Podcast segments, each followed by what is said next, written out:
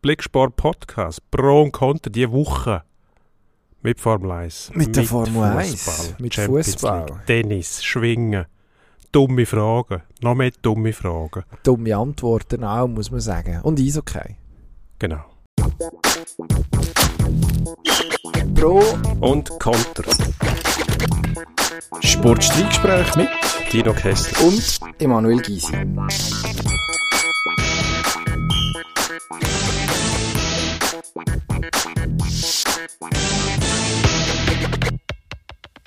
Da sind wir. Neue Woche, neues Glück. Das habe ich schon lange wieder mal sagen. Jetzt ist es soweit.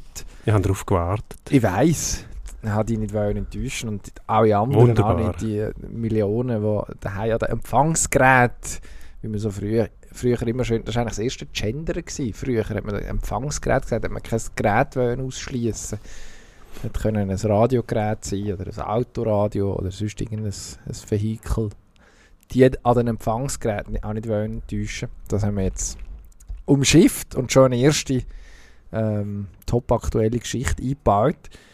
Formel 1, apropos prähistorische ähm, Errungenschaften, ist wieder mal in Monaco gefahren am Wochenende. So die, äh, weiß nicht, eine von diesen eine von diesen Dinosaurierstrecken, auch akut vom Aussterben bedroht. So wie es aussieht, die amerikanischen Teambesitzer, äh, Teambesitzer, ähm, Rennserienbesitzer nicht mehr unbedingt äh, allzu scharf drauf, dort äh, Sondertarife lassen, ähm, lassen zu stehen für, für die Organisatoren vom GP. Aber das Jahr ist noch gefahren worden und es hat, äh, wie sagen wir das jetzt, einiges zu reden gegeben. Ist unterhaltsam gewesen. Wie, wie, nicht immer in Monaco, aber ich Man glaube, kann ja so so- schlecht überholen. wenn, wenn der Regen dazukommt, ist es fast garantiert, dass irgendetwas passiert. Weil halt dann, ja, in dem Leitplank geschlängelt rein, wird es noch schwieriger, um das Auto unter Kontrolle zu halten. Das hat man eigentlich dann am besten gesehen beim äh, Mick Schumacher, wo wieder mal einen Haas gespaltet hat und sein Team gab mit dazu. Ähm, in Chida schon schweren, schweren Crash gehabt mit, äh, ja, wo er eigentlich das Auto vernichtet hat. Also nicht mehr, nicht mehr Kannst wieder mehr aufbauen.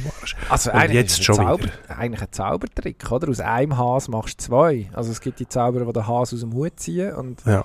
und die, die, die irgendwie die Jungfrau versagen und dann hat irgendeine Hybrid-Version von dem Zaubertrick angewendet. Also er hat einfach ein Haas und jetzt sind es zwei gewesen. Einfach nur noch halbe. Ja, sonst müsste, also ja, es, es muss Brachialzone hergehen. Entweder nimmst du Flex und trennst die Hinterachse ab, Oder du hast den Mick Schumacher. wenn das muss sein, oder lässt du Mick Schumacher mit dem Auto fahren. Also wenn er das gemacht hat, im Schwimmbad unten, das Auto verloren, Spin angeschlagen und nachher mit einer, mit einem Kreisel dahergekommen, wahrscheinlich sind die Autos dann doch nicht auf die Kräfte ausgerichtet, dass sie sich so im Kreis, Kreis drehen und dann auf so äh, die Barriere prallend. Furt war es und der Günther Steiner, wo immer sehr viel Spaß macht, aber wenn man das am Gesicht von ihm nicht ablesen kann, ähm, hervorragender Südtiroler, glaube Mhm. wo ähm, wirklich das Kind beim Namen nennt jeweils. Und lustig ist ja gewesen, Haas ist ein Team, wo ähm, US-finanziert ist, wo man meint, die haben kein Problem mit dem, mit dem Budget zum Beispiel. Und Budget-Obergrenze dann sowieso nicht. Aber der Günther Steiner hat gesagt, sie haben nicht das Problem mit Budget-Obergrenze, sondern mit dem Budget. Also es fehlt das Geld. Und Ja, zwar also- nicht im, im High-End-Bereich, sondern ähm, wirklich am, am nötigsten mangelt es dort praktisch. Ähm, und das hat er aber schon gesagt, bevor der Mick Schumacher seinen Karren wieder zerstört hat.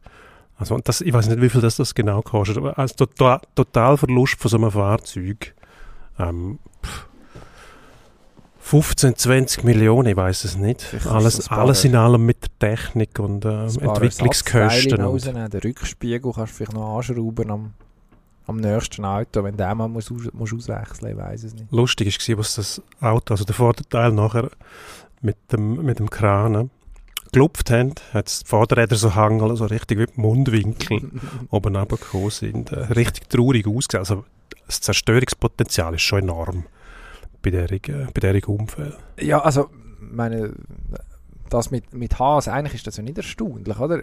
Die sind ja nicht ohne Grund ähm, von dem, äh, vom Vater Mazepin abhängig gewesen, bis äh, unmittelbar vor der Saison, bis man ähm, nach, nach dem Kriegsbeginn dafür gesorgt hat, dass, dass äh, Vater und Sohn Mazepin nicht mehr Teil von der Formel 1 sind. Ähm, dass der Gene Haas, wo ja glaube doch auch ein bisschen Geld gemacht hat, der eigentliche Haas-Besitzer, nicht so richtig Lust hat, da viel Geld rein, rein zu pumpen.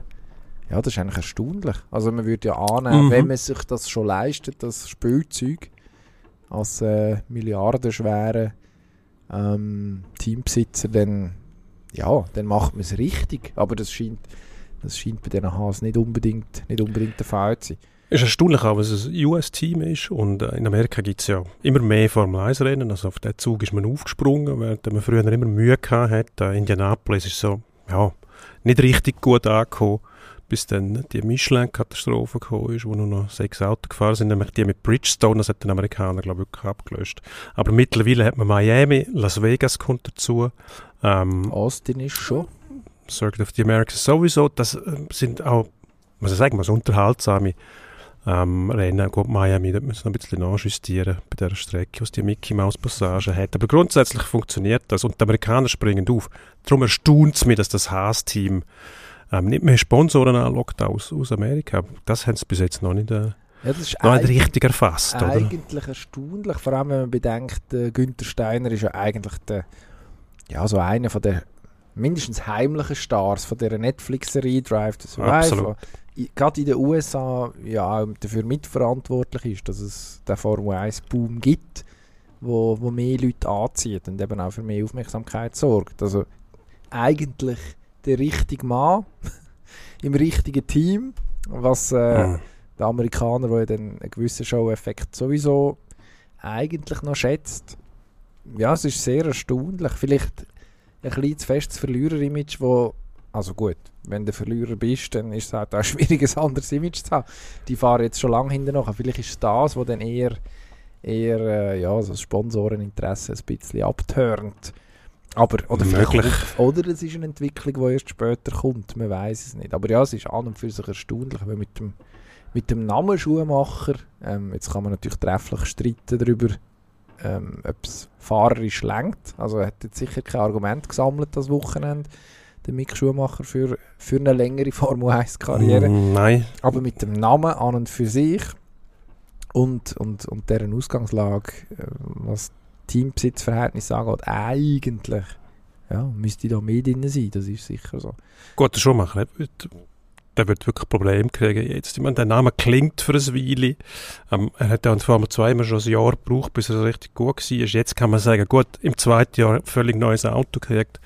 Da muss er sich wieder daran gewöhnen. Aber der Magnussen ist vorher auch nicht mehr dabei gewesen. Der kommt und dominiert den Schumacher. Das ist sicher kein gutes Zeichen, auch wenn er noch lernen muss. Nur wie lange hebt das her? Im Moment gibt es zwei Piloten, die noch keine Punkte haben. Schumacher und der äh, Bruchpilot Latifi, wo man auch sagt, der fährt eigentlich nur noch mit, weil er Millionen bringt. Da frage ich mich einmal, es gibt ja, es gibt ja Penalties für, für äh, die Crash-Piloten, ähm, was es denn noch braucht, bis so ein Latifi mal gesperrt wird. Also, das, ist ja eh jedes Also das- zweite Rennen Strafpunktesystem. macht den Fehler, wo ich sagen muss, ja, wenn das Auto dann so verlierst, das hat ja dann nichts mehr mit, also das sind die besten Piloten der Welt, also das bringe ich auch noch her, muss ich sagen.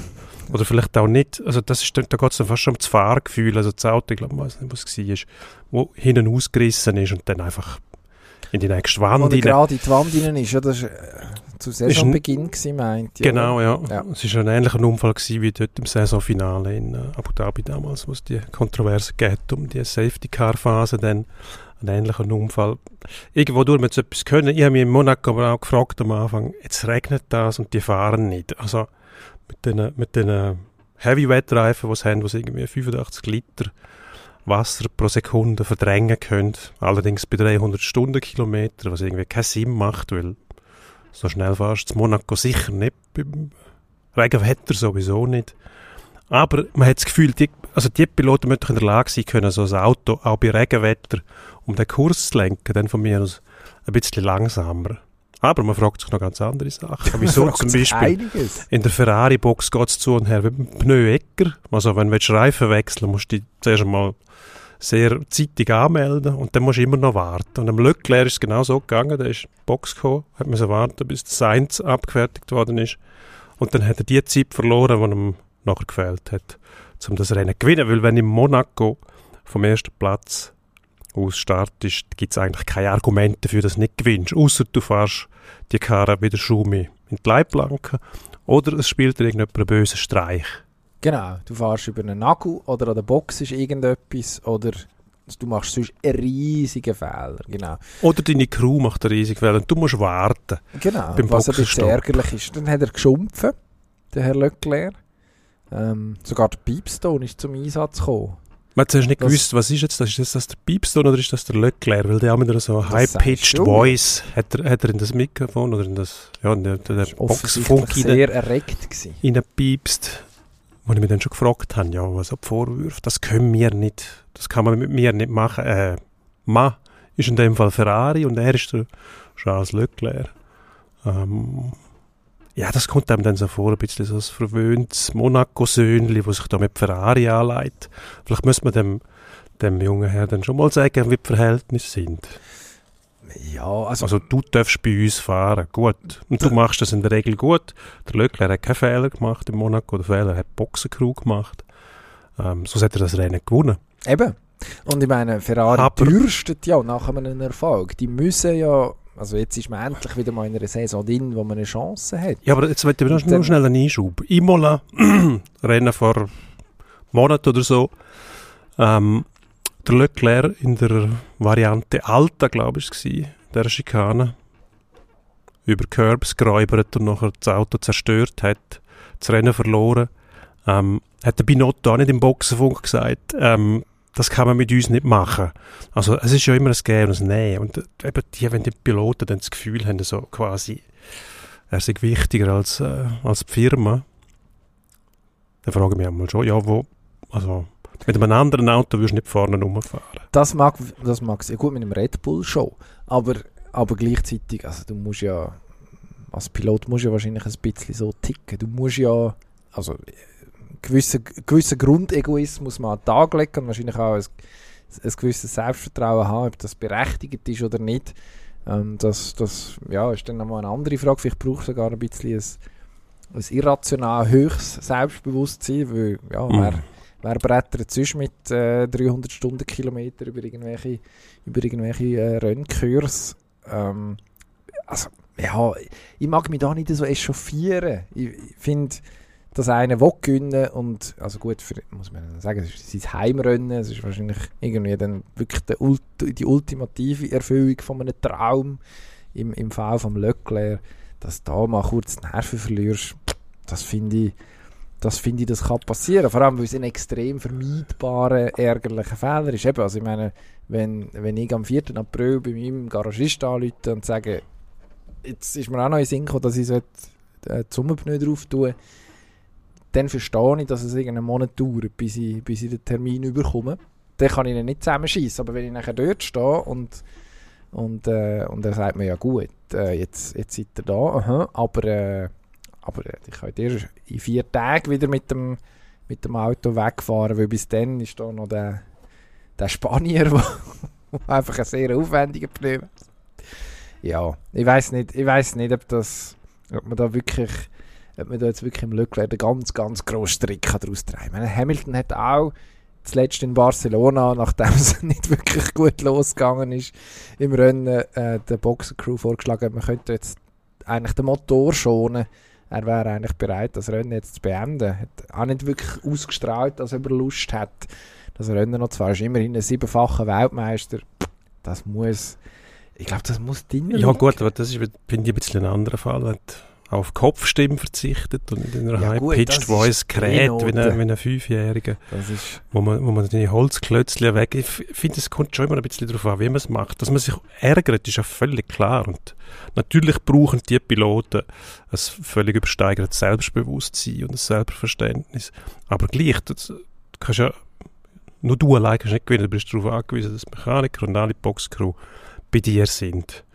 Und mit diesen Aktionen, eben, das kannst du ja auch anders sagen, das kannst du ja auch mit ein bisschen Humor erzählen nachher, hey Jungs, äh, was ist da los gewesen? Wollte die Winterpneu holen, niemand daheim, dabei habe ich angerufen von irgend so etwas. Wie der Hamilton einmal in Malaysia, wo er äh, den Boxfunk eingeschaltet hat, einfach aus dem Nichts raus und gesagt hat, ich bin soeben von einem Williams überholt worden. Tack, ausgeschaltet. Nicht mehr, das langt ja. Das sagt ja eigentlich auch, hey Jungs, was haben die mir für eine Seifenkiste hergestellt, wenn ich vom Williams überholt werde? Aber das Geschrei, das finde ich immer, der Verstappen geht in die gleiche Richtung praktisch. Der kann sich auch aufregen wegen Kleinigkeiten, wo halt, ich meine, das ist Hightech, das müssen wir nicht betonen, dass da im Extrembereich auch mal kleine Fehler passieren können. Wenn irgendetwas nicht stimmt, geht die ganze Balance weg. Aber das ist eine reife Frage, doch bei diesen zwei, nicht? Also, sie beide noch relativ jung. Ja, aber das, das hätte man früher können sagen. Die, sind, die Piloten sind mittlerweile ähm, eben, die müssen nicht mehr warten, bis 30 sind, bis sie Sitz im Formel 1 Cockpit kriegen. Sondern die kommen mit 19, 20 Jahren, kommen die heutzutage dort rein, die werden geschult, das ist ein richtiges Internat, wo die durchlaufen. Das sind nicht mehr Leute, die da quasi noch selber an den Kerren rumschrauben und dann nachher ins Auto hüpfen und äh, zwischendurch noch Schachteln Marlboro Rot äh, rauchend, sondern das sind Profis. Und die werden auf das trimmt und die sollten da gewisse geistige Reife mitbringen. Ich glaube, das auch die Trennstelle voraus, weil eben, man sieht es mir schon, man gibt denen einen Millionenwert im Finger und äh, Sekundenbruchteil, wenn er nicht aufpasst, zerstört oder man redet sich um Kopf und Kragen. Ich finde, das gibt einen Gesamteindruck und beim Leclerc stimmt das für mich einfach nicht, oder? Man hat eben selber auch schon Fehler gemacht und dann ist er ganz klein laut und Binotto hat dann aber Größe zum betonen, hey, wir sind ein Team, der macht mal Fehler, wir machen auch mal einen Fehler. Wenn der dann auch würde in den Boxenfunk schreien, was machst du da eigentlich, das haben wir nicht verdient.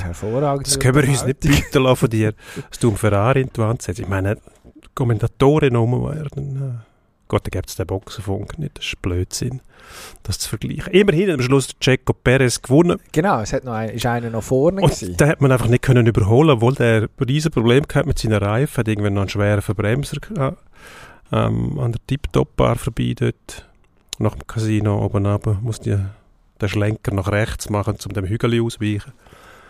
Ähm, schweren Verbremser drin aber obwohl die Reifen im Eimer waren, man ist nicht an dem vorbeigekommen. Das, das, das wird mal aufgezeigt. Problem. Das geht einfach nicht bei den Österreichern im Fernsehen haben sie gesagt, wie viele Sekunden muss das Auto schneller sein, dass er am anderen vorbeikommt. Da hat der Wurz gesagt, drei Sekunden. Aber ja. auch das nützt dir nichts, weil du kannst die drei Sekunden nicht schneller sein, wenn der andere vorne in den Weg geht. Ja, eins weiter hinten, der Alonso, glaube ein ähnliches Thema, oder? An dem ist auch niemand vorbeigekommen. Ja. Er hat einfach gewusst, ich, ich, muss jetzt schauen, dass ich irgendwie ins Ziel komme. Muss man denn jetzt wirklich, also vielleicht können wir das noch an dem aufhängen am Schluss, oder? Muss man über Monaco diskutieren? Auf keinen Fall. Im Kalender, weil man einfach nicht kann überholen kann.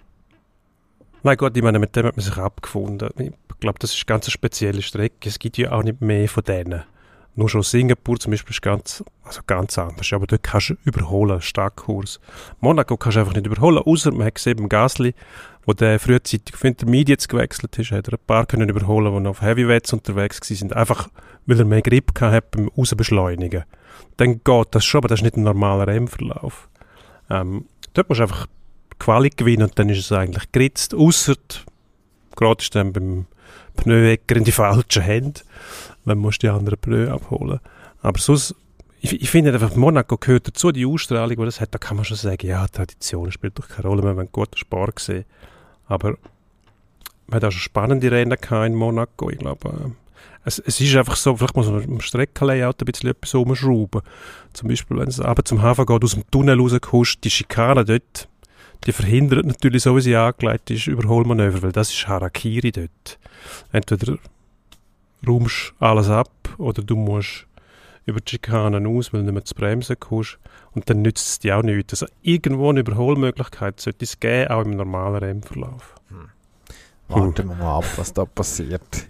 Also ich, ich ja, also mir tut es weh, wenn, äh, wenn die amerikanischen äh, Formel 1 Besitzer plötzlich plötzlich tatsächlich ernst würden machen. Bis jetzt, ich kann mir das nicht vorstellen. Ich glaube, es ist sehr im Moment. Ja.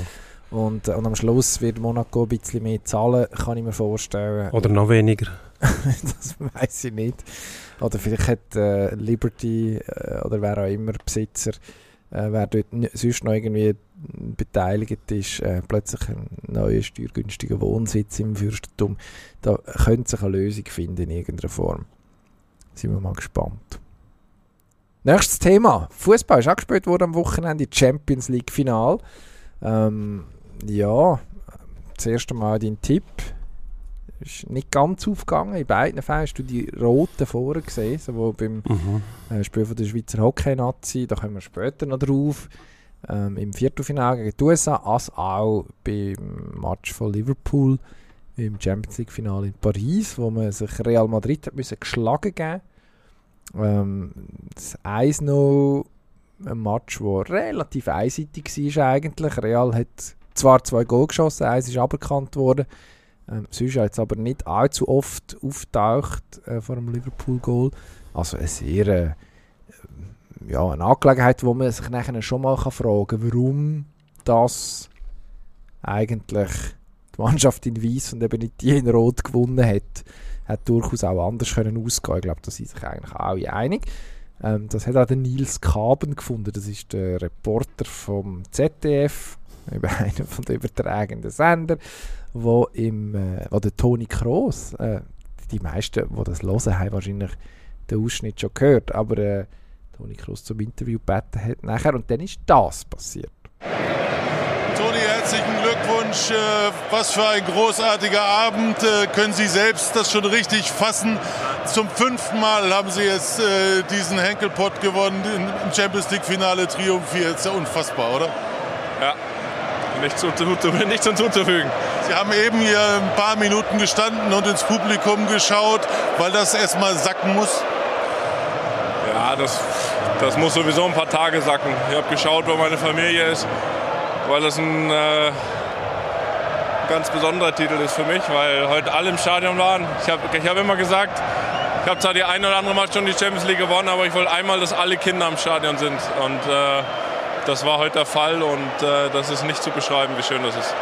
Auch weil es, äh, was den Spielverlauf äh, angeht, gar nicht so selbstverständlich war.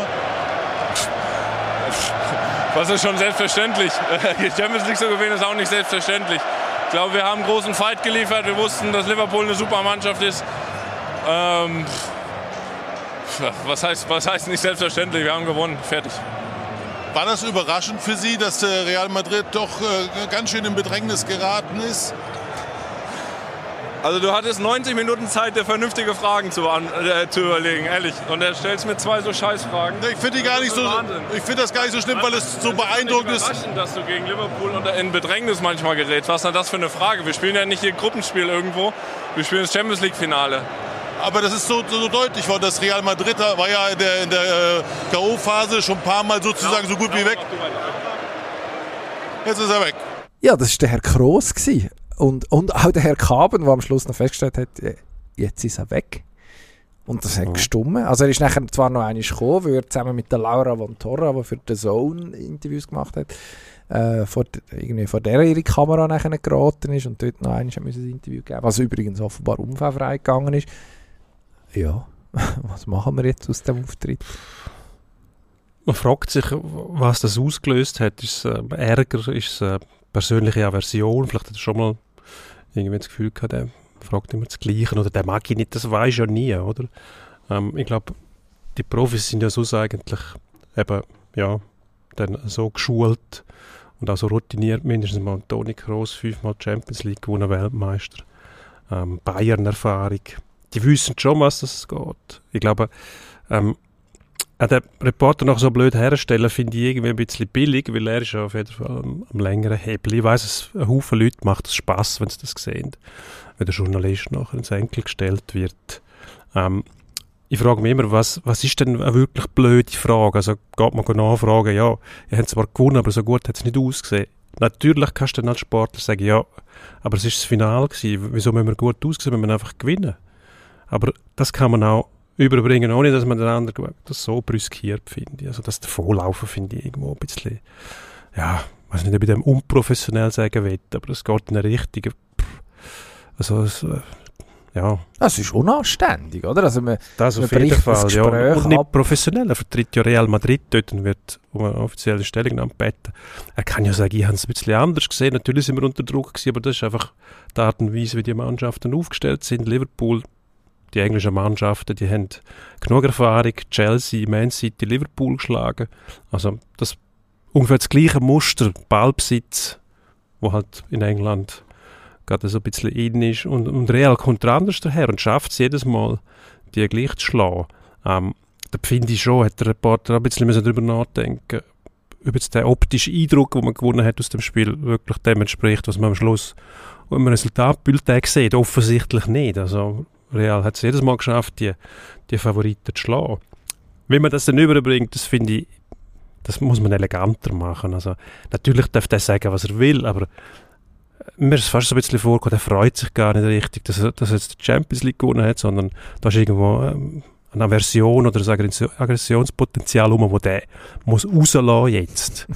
ähm, es hat mal eine Szene gegeben mit dem, mit dem Müller, wo sie Weltmeister geworden sind, glaube ich, wo er gefragt worden ist, Thomas 2014, Thomas Müller, genau. Ähm, ja, jetzt hat er, er hat ja kein Goal geschossen im Finale, und sei nicht, sei nicht äh, Top-Torjäger geworden durch das und der hat irgendwie gesagt, ja, weißt du was, die, die Torjägerkanone, die kannst du irgendwo ins Knie nageln oder so, das interessiert mich doch nicht, ich bin Weltmeister, oder?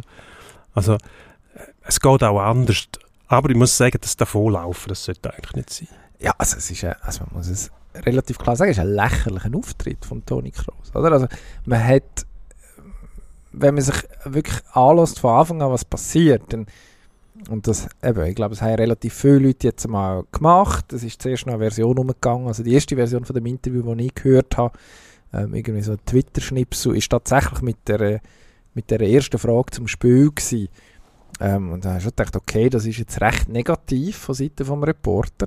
Ähm, was man aber einfach nicht vergessen es sind vorher noch zwei Fragen, die üblichen, sage jetzt mal relativ flachen, erwartbaren Postgame-Fragen, wo man halt auch, also wo man irgendwie muss stellen. Ähm, eben, ist doch der Wahnsinn, fünfmal Champions League-Sieger. Ähm, das sind die aufgeleiteten, die muss man machen. Ähm, ist dann irgendwie, wird dann klar, dass der Toni Kroos gerne über seine Familie will reden, dass die jetzt da im Stadion ist. Er hat das so ein bisschen gewirkt, als ob er das, sich das zurechtgelegt hat im Voraus. Ähm, und das ist ja, also das dürfen er ja auch. Das ist ja völlig in Ordnung. Dass nachher eine, eine Frage zu einem Spiel, wo tatsächlich also eine sehr spezielle Geschichte geschrieben hat und weil sie relativ einseitig, weil das Spiel relativ einseitig war, dass die Frage nachher kommt, also es tut mir leid, aber sonst heisst es immer, die Reporter fragen nur so belangloses Zeug. Äh, Da, da hat einer jetzt halt noch zweimal nachgefragt, ob man denn nicht doch ein bisschen Schwein gehabt hat da, da nachher so Gott Contenance verlieren. Also, ich meine, man kann es auch noch aus einer anderen Seite, von einer anderen Perspektive anschauen. Du sagst unprofessionell. Ähm, also, Profi kommt Geld über für, für, sein, äh, für, sein, für sein Tun, für sein, äh, für sein Fußballspiel in diesem Fall. Ähm, ZDF handelt sich um einen rechten Inhaber, logischerweise, weil sonst würden die dort nicht auf dem Rasen ähm, das Mikrofon dürfen anheben. Also, die haben jetzt etwas zahlt dafür. Also man kann, selbst wenn man sich jetzt äh, mit Journalismus nicht wirklich auskennt und weiß, dass Journalisten nicht dafür da sind, um einfach zu gratulieren und zu sagen, hey, du bist der Größte, toll, Toni. Ähm, kann, man kann es auch so sehen. Also du hast auch bis zu einem gewissen Grad eine Verantwortung gegenüber dem rechten Inhaber, der äh, dafür sorgt, dass du deinen üppigen Lohn überkommst, äh, dass, ja, dass wenigstens halbwegs würdig über die Bühne geht. Also ich Ja. weiß nicht. Also wahrscheinlich haben sich auch irgendwie gegenseitig auf dem falschen Fuß erwischt. ich weiß nicht, ob es das Interview noch zweimal so gibt. Es ist jetzt, es wird, das, wird so, das wird jetzt auch so Kultstatus bekommen, ähnlich wie die Mertesacker-Antwort mit den Eistonnen damals. Ja. Das war auch WM 14 gewesen, nach dem Match gegen Algerien. Auch eine Frechheit übrigens. Also, ich meine, auch dort kritische Reporterfrage und nachher, ja, eben, es ist dann einfach, ähm, als Spieler dort einfach einen rauszuhauen. Und, und Es ist irgendwie auch Du hast- billig, oder? Du hast es am Also, Anfang gesagt, du hast nachher eine- so die breite Meinung, Volkesstimme ist nachher auf deiner Seite, oder? Weil du hast, du hast, äh, ja, das sieht man ja gern. Also erstens, für eine Journey interessiert sich niemand, das ist auch klar. Ähm, man weiß gar nicht, wie, weder wie der aussieht, noch was der sonst noch so macht im Normalfall. Also der Nils Kaben ist nie so, nie so bekannt gewesen wie, wie jetzt in den letzten zwei Tagen. Ähm, und äh, ja, äh, ich weiß nicht. Das ist ein, irgendwie ein bisschen beelendend. Aber vielleicht sind wir auch nicht ganz unparteiisch da. Nein, wahrscheinlich nicht. Journalistengewerkschaft. Und es ist natürlich klar, die Sympathien sind verteilt, oder? Egal, ob jetzt der Spieler zu deiner Mannschaft zählt oder nicht, er ist immerhin Teil von der Unterhaltung. Und der Journalist ist das nicht, sollte er eigentlich aber sein. Also er ist es schon, aber für die meisten Fernsehzuschauer aber sind das Feindbilder oder das regen sie auf oder das polarisieren halt, das gehört dazu. Mhm. Ähm, es gibt Alternativen, dass man den Ton abstellt, machen relativ wenig, habe ich letztes Mal gemacht bei einem Hockeymatch. Hat mir eigentlich noch gefallen, muss ich sagen, Österreich gegen Großbritannien. Ähm, Knaller gewesen. Absolut. Aber es gehört dazu. Also irgendwo natürlich auch der Abrieb, der nachher stattfindet zwischen Zuschauern und Reportern, der gehört auch dazu. Man, man ärgert sich doch gern über den, was der wieder erzählt. Ich mag mich noch an meinen Großvater erinnern, immer abgewunken und hat aber gleich immer zugelassen. Es gehört dazu. Und es gehört auch dazu, dass der Sportler akzeptiert, dass der einmal eine dumme Frage stellt. dort frage ich mich einmal, fehlt da die geistige Kapazität, um sich über das vielleicht lustig machen oder sagen, ähm, die Frage finde ich jetzt aber nicht so gut. Frag mich doch, ähm, wie es mir geht. Jetzt habe ich fünfmal hintereinander souverän, zum fünften Mal Champions League gewonnen. Ähm, ich kann dir sagen, ja, stimmt. Ich bin, ich bin froh, bin unheimlich stolz. Und äh, ja, wir haben ein bisschen Glück gehabt, weil die anderen eigentlich äh, die bessere Spielanlage haben, aber wir haben gleich gewonnen.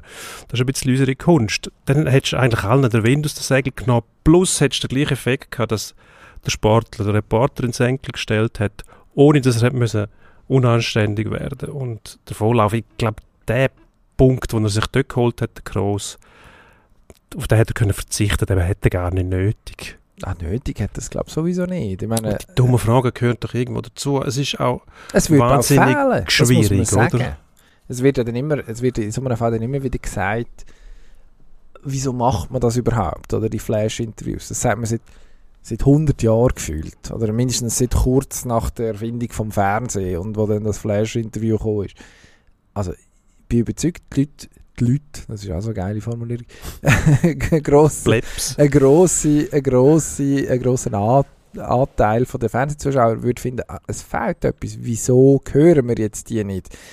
Die gleichen, die sich darüber aufregen, dass es entweder nichtssagend ist, was dann gesagt wird, dass die Fragen dumm sind oder dass die Fragen falsch sind. Also die, die Nähe, das ist auch so ein Ritual, das sich irgendwie ein, ein, eingeführt, ja, irgendwie eingeführt hat wo jetzt auch nicht wegzudenken ist. Aber du sagst, also, es ist nicht einfach, die Frage zu stellen. Vor allem ist der, der Journalist, der Reporter, ist ja meistens auch unter dem Eindruck von dem Spiel und muss das zuerst mal verdauen und sollte sich dann irgendwann in der, in der Minutenfrist entscheiden, zuerst mal mit wem gehe ich reden, also da kannst du dann die Spieler aussuchen, das wird da auch so der Fall sein, ich an, das deutsche Fernsehen hat sich gezielt äh, Toni Groß ausgesucht, weil er natürlich auch ein Deutscher ist, logisch wird das wissen, so viel wissen wir, das haben wir raus, rausbekommen. Die Verbindung besteht Tagen. immer noch. Ähm, aber was fragst du denn den nachher konkret? Also musst du wirklich auf, auf die Qualität des Spiels ansprechen? Bei einem Final, das kann man glaube ich schon machen, ja. Also wenn es dann so ist, dass man sagt, ja, die anderen sind eigentlich besser gewesen, wobei das ist auch immer ein subjektiver Eindruck. Was heisst denn besser? Am Schluss ist das besser, was auf dem, auf dem Resultatbild erscheint, oder? Wenn einer das Goal schießt der andere nicht, ist der besser gewesen wie das zustande ist, ja, das geht dann wieder in die Tiefe rein, wenn die, die Taktik-Freaks und äh, Technik-Freaks, die äh, alles genau beobachten, die Aufstellung, was warum passiert, wo ist gepresst worden, wo nicht, wie erfolgreich hat man den Ball verteidigt und erobert und so weiter. Ähm, dann geht es eine Stufe zu weit, dann bist du aber mit dieser Frage am falschen Ort, finde ich.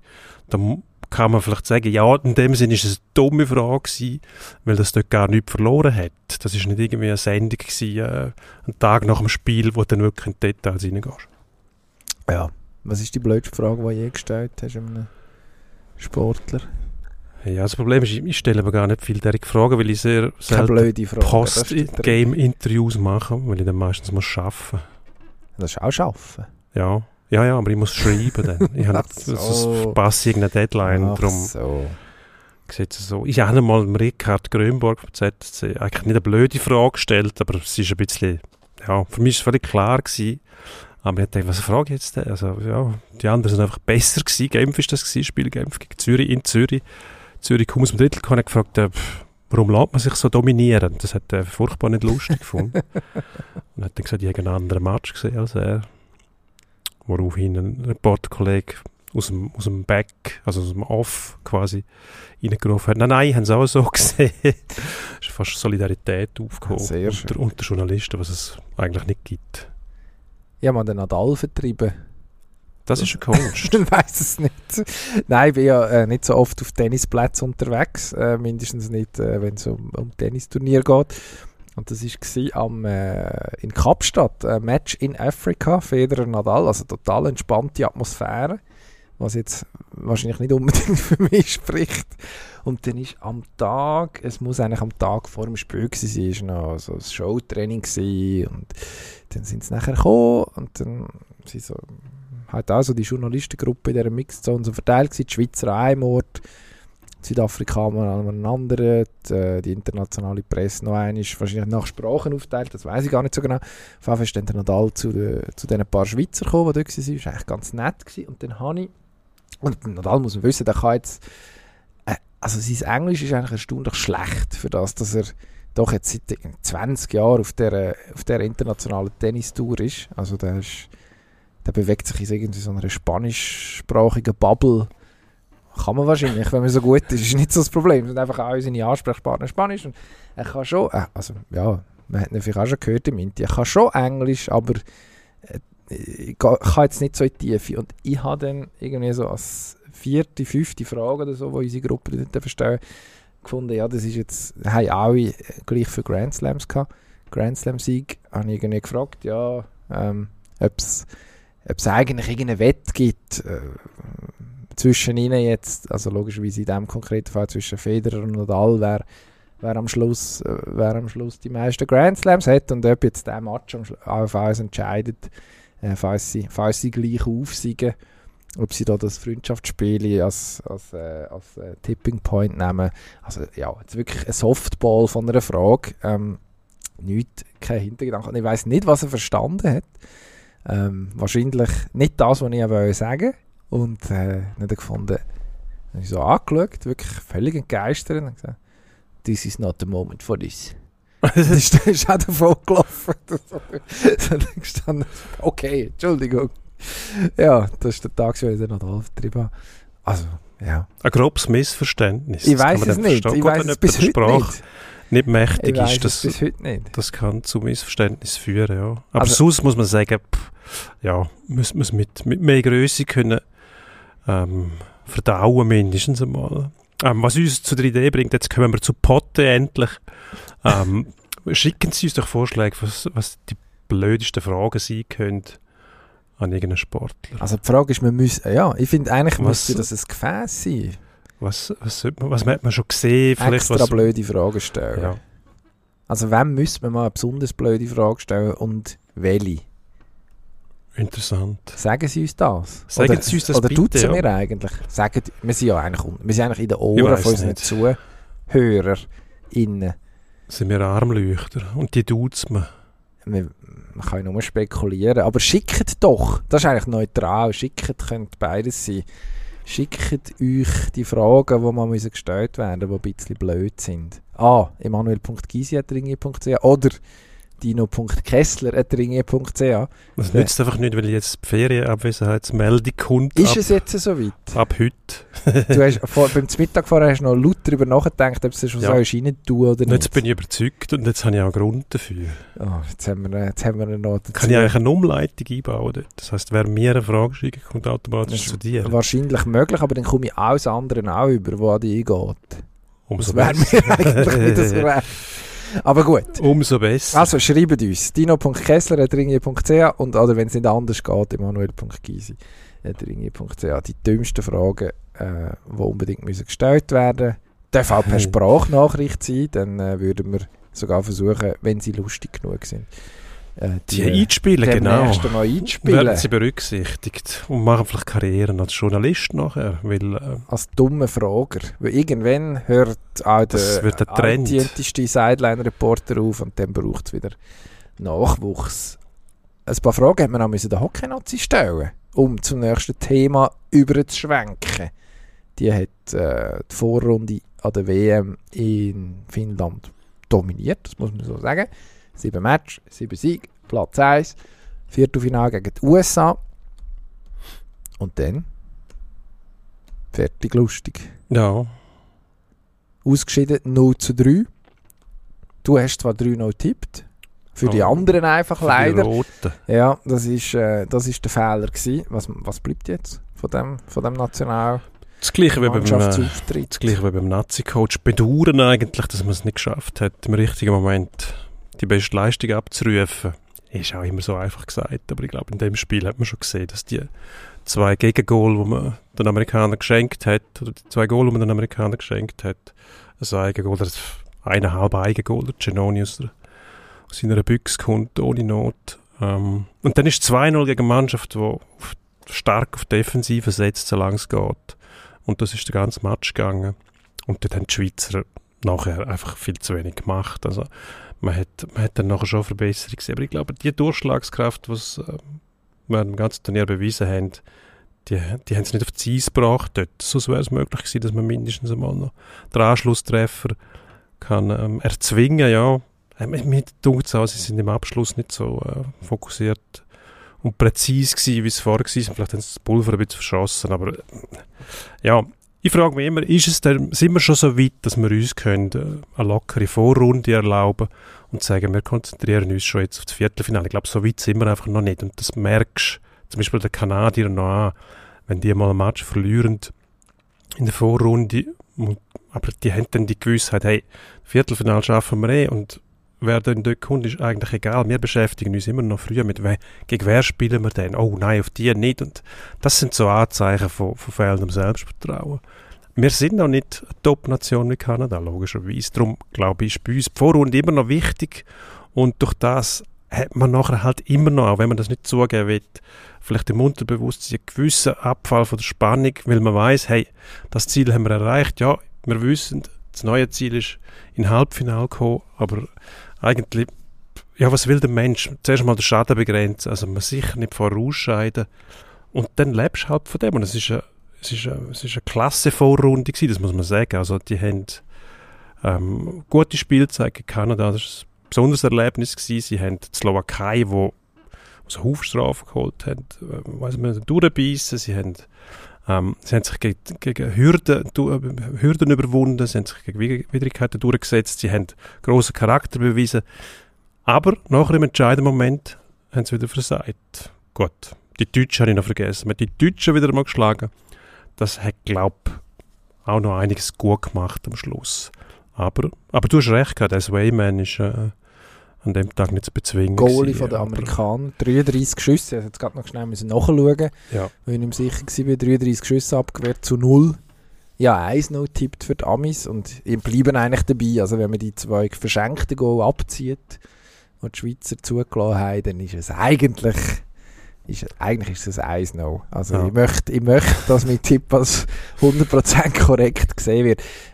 Es ist Machen eigentlich das wir, Worst machen Case. Danke vielmals. Es ist eigentlich das Worst Case Szenario, äh, wo die Nazi sich hat müssen, ähm, ja, vorstellen, weiß ich nicht, aber wo mindestens im Bereich von Möglichen war, ist nämlich, dass man eben gegen eine defensiv starke Mannschaft sich ja, ob es verschuldet, selbst verschuldet ist oder nicht, spielt an und für sich gar nicht so Rolle, aber dass man gegen so eine Mannschaft in Rückstand geratet und nachher äh, ja, irgendwie, ich weiß nicht, ob es dann gleich Nervosität ist oder äh, fehlende Reife würde ich eigentlich nicht sagen, weil die, die Mannschaft ist ja nicht unerfahren. Also die, äh, auch wenn jetzt äh, mit, äh, mit Diaz und Moser zwei, zwei altdiente ähm, Titulare das erste Mal jetzt nicht mehr dabei sind, aber du hast gleich eigentlich den meisten Festspieler, die auch schon WMs gespielt haben, die sowieso in Nordamerika entweder spielen oder schon Erfahrung gesammelt haben, das sind ja, das sind ja eigentlich alles gestandene,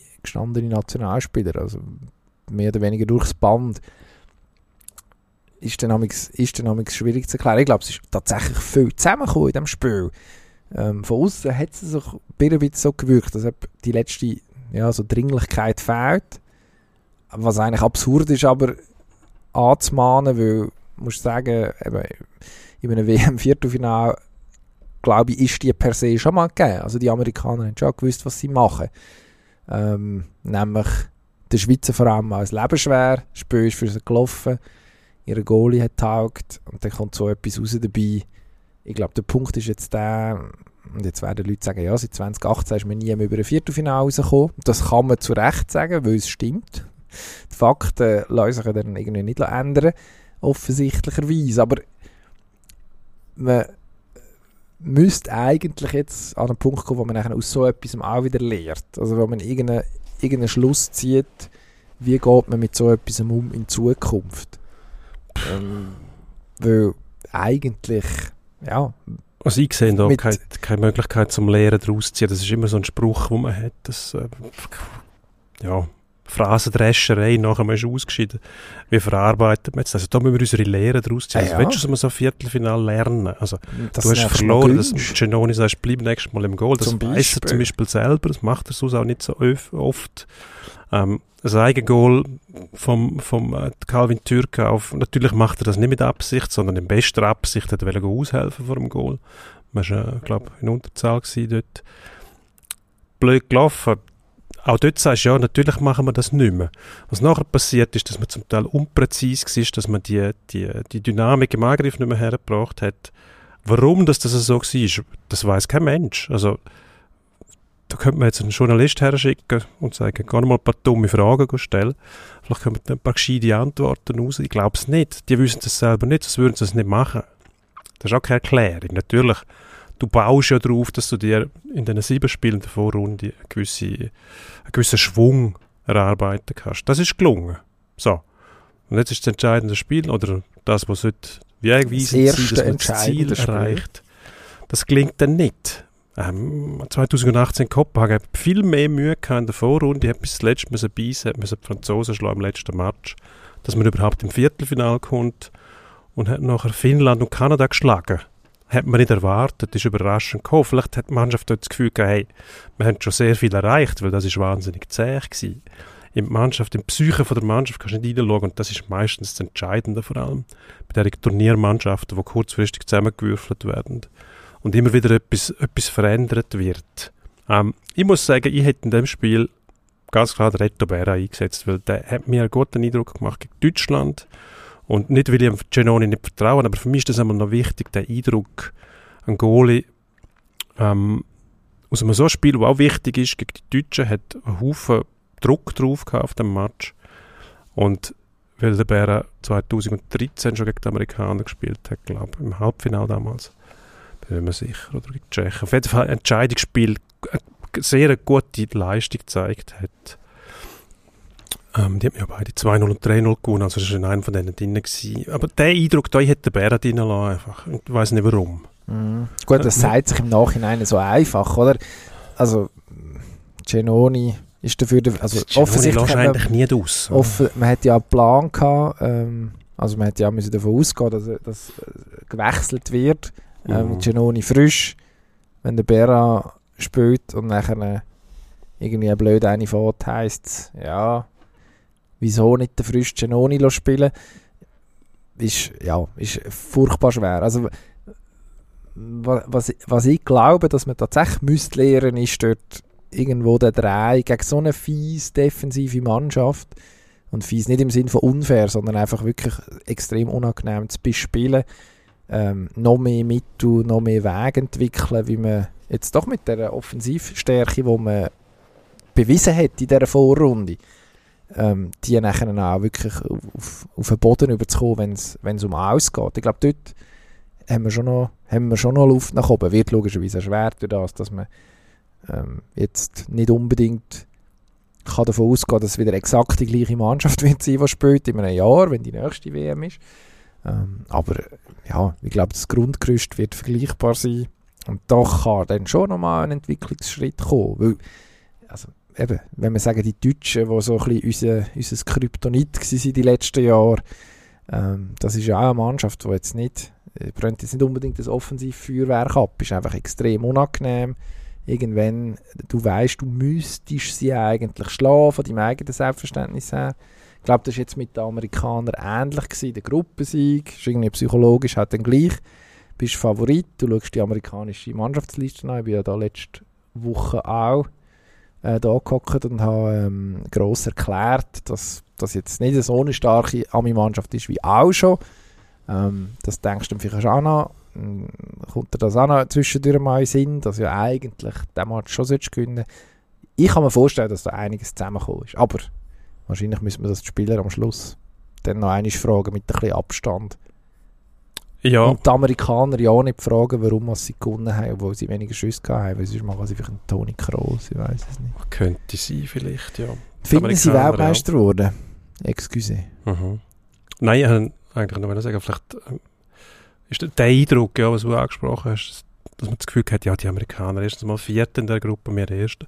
Man kämpft fast niemand. Also, wenn man die Leute analysiert und das genau anschaut, was dort mitspielt. Erstens mal sehr starke Verteidiger, dann ein Haufen First- und Second-Round-Picks, wo junge Leute, die vielleicht noch eine andere Motivation haben, um sich an so WM präsentieren, unbeschwert sich eingliedern lassen haben in die, in die Defensivordnung, die sie ruckzuck aufgebaut haben. Das ist auch wieder etwas, wo man, wo man bei uns nicht kennt. Bei uns brauchen wir immer sechs Wochen Vorbereitung. Die kommen, Tag, sind bereit, spielen und sind einigermaßen erfolgreich. Die Amerikaner sind jetzt, glaube ich, zum fünften Mal in den letzten zehn Jahren im, im Bronzespiel gewesen. Viermal hat es, glaube ich, gewonnen. Also die kannst du einfach nicht unterschätzen. Das ist eine, das ist eine Nation, eine Hockey-Nation, die sehr gute Aufbauarbeit betreibt, wo die Nachwuchskräfte auch in guter Liga zum Spielen bringt und wo dann am Schluss als Nation davon profitiert, dass eben, selbst wenn die erste Garde nicht dabei ist, hast du eine Mannschaft, wo, wo absolut konkurrenzfähig ist gegen jeden Gegner auf dem Niveau. Ja, ja da sind wir jetzt bei den Finnen. Haben wir jetzt gemerkt. Und jetzt kommen die Finnen, genau. Und die Finnen, die gönnen im Moment aus. Ja. Ist das schon langweilig? Nein, langweilig nicht. Ich habe die Finnen sehr gern. Aber die Finnen, die Finnen sind, sind ja eigenartig, oder? Wenn man dem eigenartig sagen will, sehr speziell. Ähm, sagt das Humor, man hat mitgekriegt an der WM, hat sie müssen auffordern, ein bisschen lebendiger zu sein in der Eishalle. Und dann hat sie gesagt, das wetten wir eigentlich gar nicht, weil uns ist ja wohl so, wie wir sind. Also wieso sollen wir da, äh, da kann man nicht einfach schauen und zufrieden sein. Wieso muss man dann immer noch schreien und tun machen? Ähm, sehr speziell, sehr lustig. Ähm, man kriegt eigentlich nie genug von den Finnen. Außer wenn sie immer gewinnen, dann ist irgendwie bei den Finnen lange auch so lustig gewesen. Die müssen leiden, weil die Schweden immer alles gewonnen haben. Und sie als, als quasi traditionelle, sagen wir mal Erzfeind, würde man jetzt sagen. Erzrival. Der Erzrival, heftige Gegner, man hat auch kulturelle Differenzen, wo man sich so ein bisschen neckt und äh, nicht alles ganz so ernst meint. Und gleich ist ein Schuss Bösartigkeit dabei jeweils. Und der Finn sieht sich ja irgendwie als schwermütiger ähm, Mensch, wo gewisse Sachen bevorzugt, wo andere einfach nicht so in den Sinn kommt. Tango.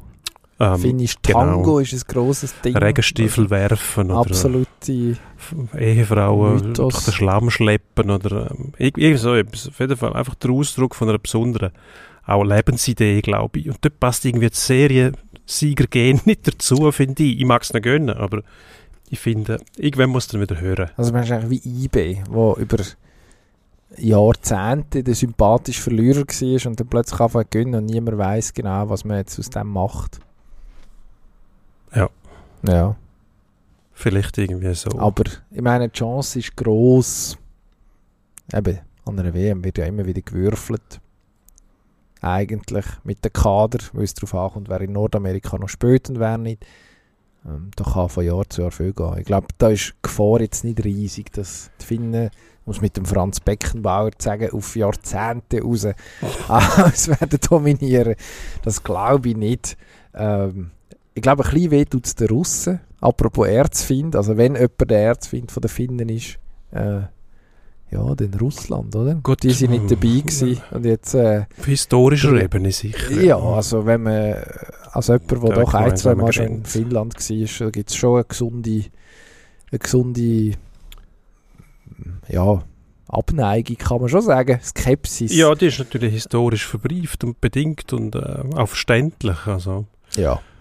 Kriegerische Auseinandersetzungen. Auch jetzt wieder die Bedrohungslage eben der NATO-Beitritt, wo ähm, im Raum steht und wo draussen mit Drohungen entgegenwirken wollen. Ich glaube, das, das setzt sich fest in der Seele von einem, von einem Land. Und das, das merkt man gut, ja, die Ablehnung gegen Russland. Ob das draussen dann wirklich interessiert, ob jetzt die ich weiß es nicht, ich sehe dort zu wenig drin. Man hört auch nichts mehr, verständlicherweise, von den Russen, die in der NHL spielen, hörst auch sehr wenig, die äußern sich selbstverständlich nicht, das macht auch Sinn, die sind in Nordamerika, müssen ein bisschen aufpassen und sonst ähm, kriegt man dort nicht mehr viel mit.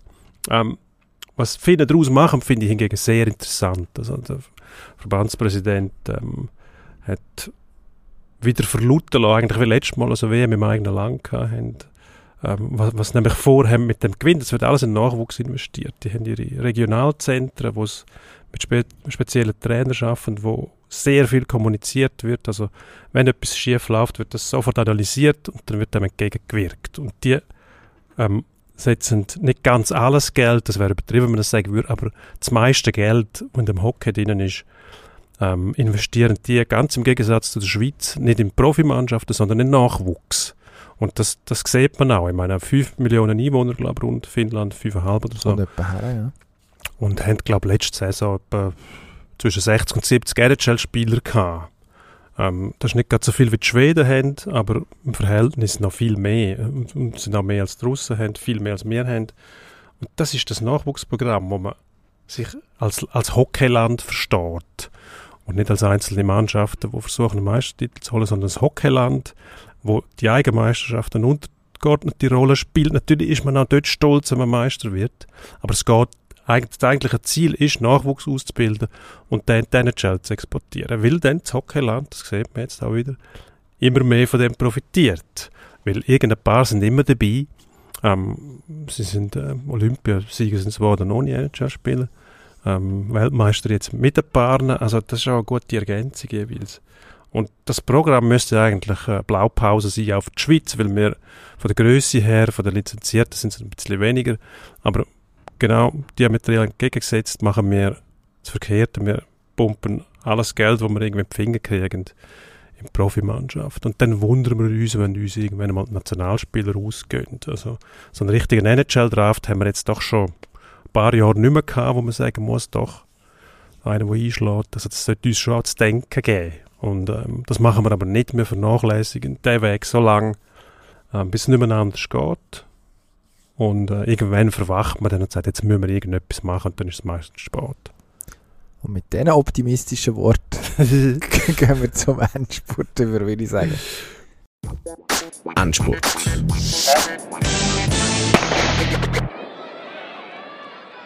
Machen wir den Endspurt am ähm, letzten Wochenende. Ähm, Götzis Mehrkampfmeeting, weltberühmt. Unsere Ehammer der, wenn uns die Österreicher jetzt klauen, unfassbar. die bösen Österreicher wieder. Äh, die Kronenzeitung in Österreich hat gemerkt, dass der Simon Ehammer äh, ein halber Österreicher ist. Das ist er auch. Sein Vater stammt aus Tirol. Äh, Großeltern, die sind immer noch dort. Und die haben jetzt gefunden, ja, vielleicht, sie haben ein Zitat, ich glaube, aus, aus der Schweizer Illustrierten gefunden, wo er gesagt hat, er könnte sich vorstellen, ähm, der einst die österreichische Staatsbürgerschaft anzunehmen. Ähm, ja, wieso eigentlich nicht? Ähm, er hat aber also gestern am Telefon schon versichert, dass er weiterhin für die Schweiz zu starten gedenkt, dass es kein Thema ist. Ähm, aber sie, sie können ja ein etwas haben. Also ich glaube, übergeben tun wir nicht, aber wieso nicht, wieso nicht mitfiebern? Ist doch okay. Wir haben ja nichts gegen die Österreicher. Also wieso nicht? Vielleicht muss man noch sagen, warum die Österreicher darauf aufmerksam wurden. Der junge Mann ist 8,45 Meter gumpt im Weitsprung. Das ist äh, also im Zehnkampfwettbewerb. In, in, einem Zehnkampf noch nie jemandem gelungen. Und äh, bei den letzten vier Olympischen Spielen wäre das die Goldmedaille im Spezialweitsprung gewesen.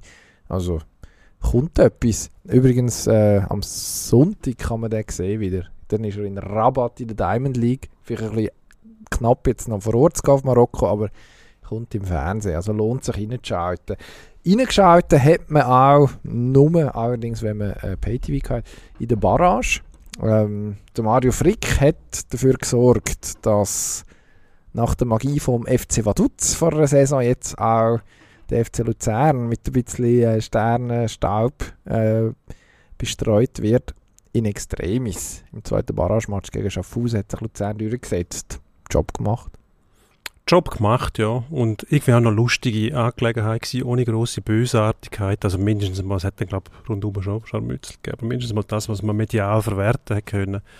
mit diesen Schaumschlägereien, sei es Vollrahmen gewesen, erste Sahne und so weiter, habe ich eigentlich noch cool gefunden. Dass man sich so ein bisschen gereizt hat. Ähm, ja, Gott, man hat es erwartet, dass Luzern stärker ist als Schaffhausen, obwohl Schaffhausen gesagt hat, die sind schlagbar. Finde ich cool, aber auch irgendwie Luzern ähm, gehört schon dazu in der Super League. Gut, es gibt bald mal eine Aufstockung, dann, wenn es wirklich so weit so sein In einem Jahr, ja. So weit, so weit kommt, dann äh, sieht man dann vielleicht Schaffhausen trotzdem in der Super League. Ähm, Stanley Cup Halbfinals fangen an. Wir haben äh, letzte Nacht Nino Niederreiter mit Carolina ausgeschieden gegen die New York Rangers. Die spielen jetzt gegen den Titel Titelverteidiger Tampa Bay Lightning ähm, auf dem Weg zum Three-Peat.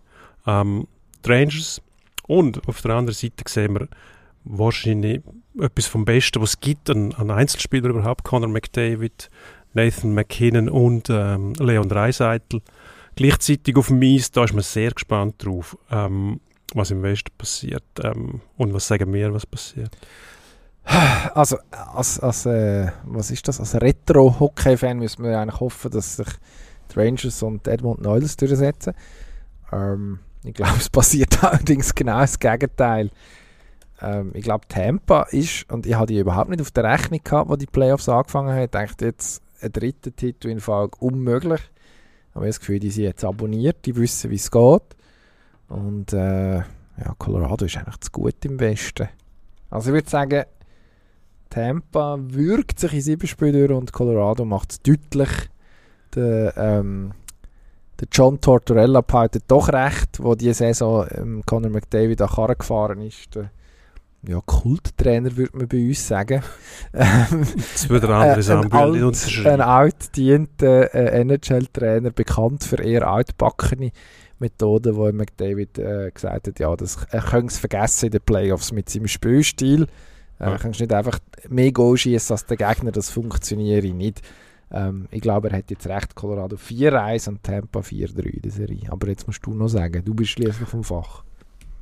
ja, mir bleibt ja nichts anderes übrig jetzt. Also ich könnte etwas Ähnliches sagen, was witzlos wäre. Aber richtig. Muss die Rangers nehmen. Die Rangers in sechs, das passt mir sowieso. Ich habe den Jared Challen, den Trainer von der Rangers, sehe ich wahnsinnig gern. Dunkelt mir, erinnert mich im entferntesten irgendwie an Heinz Ehlers, schaut da immer so verbittert, als ob er gerade Zitronensäure geschluckt Also eben hat. gerade an einem Taxistand ausgesetzt worden. Ja, zum Teil ist er, ist er mal, ja. Ähm, Er ist mal entlassen worden auf einer Auswärtsreise. ja, oder? gut. Das hat man dann aber ein bisschen aufgeschaukelt. Das Ah, ist, ich glaube, er hat sich das auf, ausgesucht.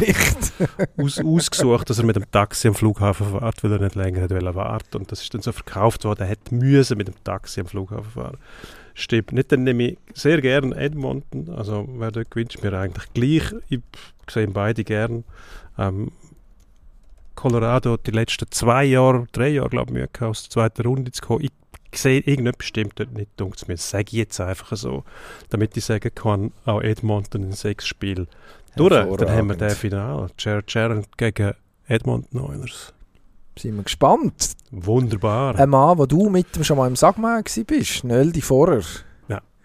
147 Kränze, allerdings schon ein Weile, am Wochenende um ein Viertel Pünktli den 148 Kranz verpasst. Hat man angekündigt, bis 150 gemacht er weiter. Jetzt ist die Frage, Mhm. wird er zuerst 150 oder hat er zuerst die 150 Kränze?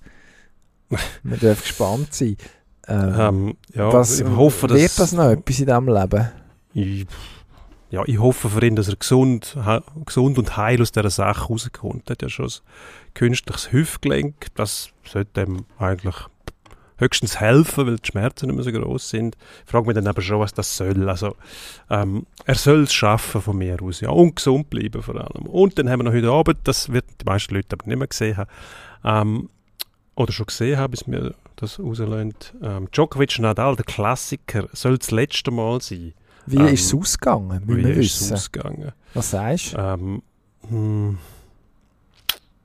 vier Sätze Nadal. Gut, dann sage ich. Muss ich ja jetzt auch Djokovic sagen. Ja. Djokovic, aber in fünf, episch. Am Morgen um halb zwei. Ist fertig. Sind wir gespannt. Wir bedanken fürs Hören. Bis nächste Woche. Ade. Wiederhören.